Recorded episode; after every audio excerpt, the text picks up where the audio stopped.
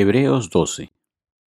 Por tanto, nosotros también teniendo en derredor nuestro tan grande nube de testigos, despojémonos de todo peso y del pecado que nos asedia, y corramos con paciencia la carrera que tenemos por delante.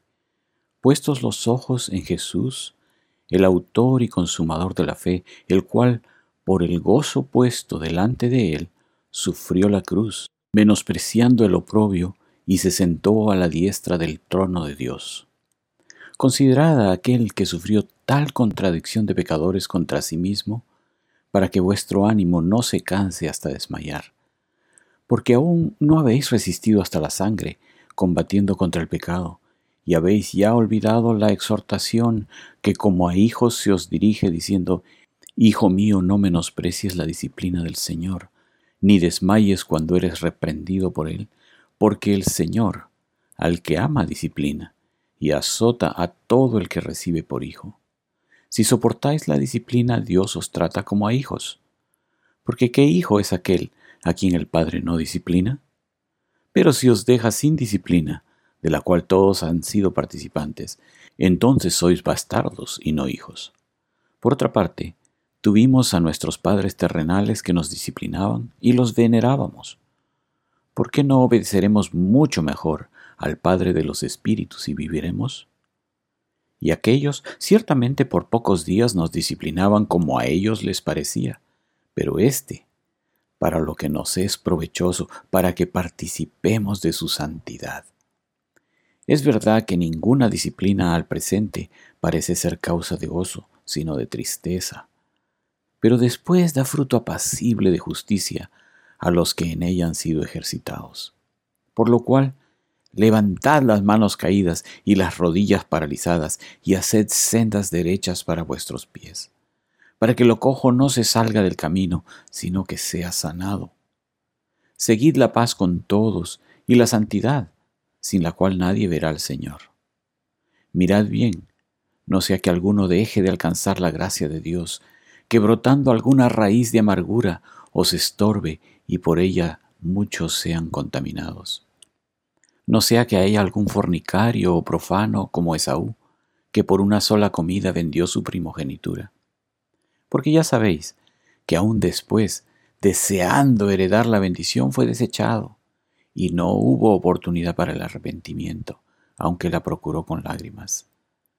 Porque no os habéis acercado al monte que se podía palpar y que ardía en fuego, a la oscuridad, a las tinieblas y a la tempestad, al sonido de la trompeta y a la voz que hablaba, la cual los que la oyeron rogaron que no se les hablase más, porque no podían soportar lo que se les ordenaba. Si aún una bestia tocar el monte, será apedreada o pasada con dardo. Y tan terrible era lo que se veía, que Moisés dijo, Estoy espantado y temblando.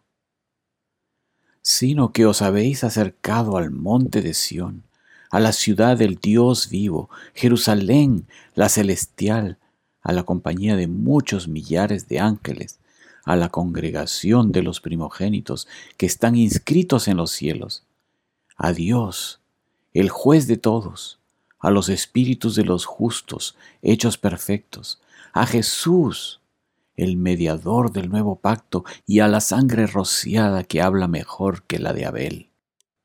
Mirad, que no desechéis al que habla, porque si no escaparon aquellos que desecharon al que los amonestaba en la tierra, mucho menos nosotros si desecháremos al que amonesta desde los cielos, la voz del cual conmovió entonces la tierra, pero ahora ha prometido diciendo, aún una vez, y conmoveré no solamente la tierra, sino también el cielo.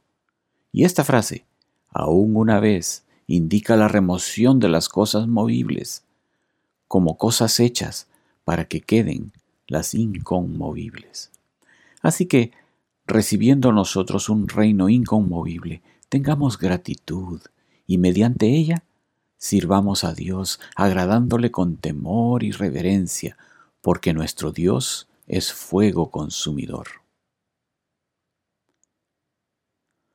Hebreos 13 permanezca el amor fraternal.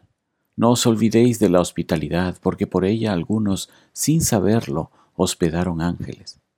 Acordaos de los presos, como si estuvierais presos juntamente con ellos, y de los maltratados, como que también vosotros mismos estáis en el cuerpo.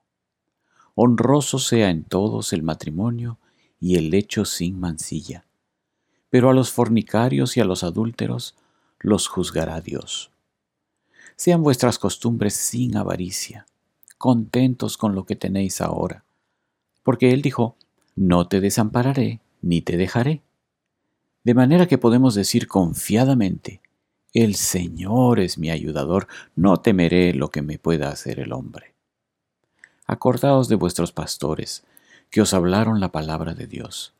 Considerad cuál haya sido el resultado de su conducta e imitad su fe. Jesucristo es el mismo, ayer y hoy y por los siglos. No os dejéis llevar de doctrinas diversas y extrañas, porque buena cosa es afirmar el corazón con la gracia, no con viandas, que nunca aprovecharon a los que se han ocupado de ellas.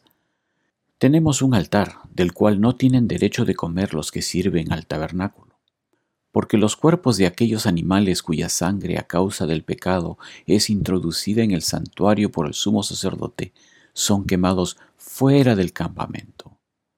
Por lo cual también Jesús, para santificar al pueblo mediante su propia sangre, padeció fuera de la puerta. Salgamos pues a él, fuera del campamento, llevando su vituperio, porque no tenemos aquí ciudad permanente, sino que buscamos la porvenir. Así que ofrezcamos siempre a Dios por medio de él sacrificio de alabanza, es decir, fruto de labios que confiesan su nombre. Y de hacer bien y de la ayuda mutua no os olvidéis, porque de tales sacrificios se agrada Dios. Obedeced a vuestros pastores y sujetaos a ellos, porque ellos velan por vuestras almas, como quienes han de dar cuenta, para que lo hagan con alegría y no quejándose, porque esto no os es provechoso. Orad por nosotros, pues confiamos en que tenemos buena conciencia, deseando conducirnos bien en todo. Y más os ruego que lo hagáis así, para que yo os sea restituido más pronto. Y el Dios de paz, que resucitó de los muertos a nuestro Señor Jesucristo, el gran pastor de las ovejas por la sangre del pacto eterno, os haga aptos en toda obra buena, para que hagáis su voluntad, haciendo Él en vosotros lo que es agradable delante de Él por Jesucristo, al cual sea la gloria por los siglos de los siglos. Amén.